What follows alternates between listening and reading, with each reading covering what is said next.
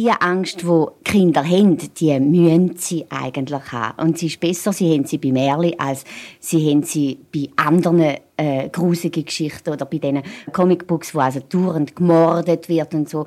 Ich glaube, dass Merli unbedingt für Kinder nötig sind.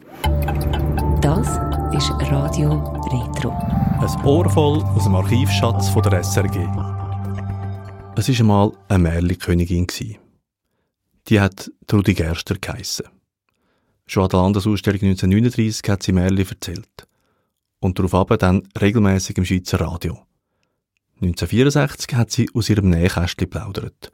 Befragt von der Radiomoderatorin Roswitha Schmalenbach. Sie sind doch nicht immer Märli-Tante gewesen.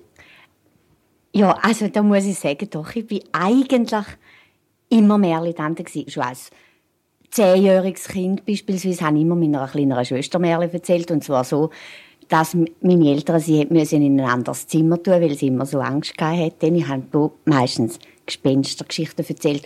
Ich habe auch dort mal schon in der Schule habe ich Märchen erzählt. Später dann habe ich immer in der Handarbeitsstunde hat die Lehrerin so Mitleid mit mir, weil ich überhaupt nicht können mähen äh, Nein, keine Knopflöcher machen und weil ich immer brüllt habe weil wir immer beim Lesen sämtliche Maschen sind. Und das war eine sehr nette Lehrerin. Und die hat einmal so Mitleid mit mir, dass sie meine Sachen fertig gemacht hat. Und in der Zeit, während sie meine Sachen fertig gemacht hat, habe ich also amix der Klasse dürfen Märchen erzählen.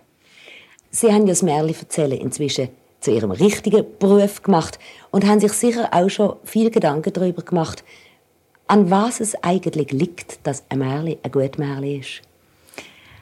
Oh, das ist also, natürlich habe ich mir da Gedanken darüber gemacht, aber es ist sehr schwer, äh, darüber etwas zu sagen. Also, wichtig ist, sie müssen spannend sein, sie müssen lustig sein, Kinder müssen auch können lachen Kinder müssen, ja, Kinder mhm. müssen können lachen ja. Also, das ist wenigstens meine persönliche, persönliche Ansicht. Ich erzähle es als ganz selten Märchen, wo es nichts zum Lachen gibt.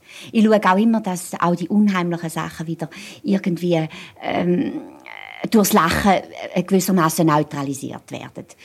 Für mich ist das Kriterium einfach die Reaktion der Kinder. Ich tue es also immer mit Kindern ausprobieren. Also zuerst habe ich es mit meinen eigenen Kindern ausprobiert, wenn es denen gefällt, mit einer größeren Schar und dann also bei, meistens mit Hunderten von Kindern. Und wenn sie darauf wirklich, wie man so sagt, anspringen, mm. dann ist es normalerweise ein gutes Märchen, weil Kinder sind ja sehr kritisch. Und wenn Trudi Gerster nicht vor ein paar Jahren mit 93 gestorben wäre, würde sie noch heute Märchen erzählen.